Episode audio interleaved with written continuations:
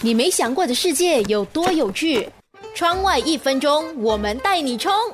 你喜欢看夕阳吗？在地球上，我们看到的夕阳都是美丽的橘红色，但是在遥远的火星上，它的夕阳有可能是蓝色的。在美国探测火星的数十年里，被各个探测器探测到它的夕阳是蓝色的，因为火星距离太阳更远，而且火星的大气稀薄。空气中有百分之九十六都是二氧化碳，大气层会吸收掉太阳阳光中的红色色谱，所以这会让火星看到的太阳颜色和地球上看到的不一样。你会想要去看一看蓝色的夕阳吗？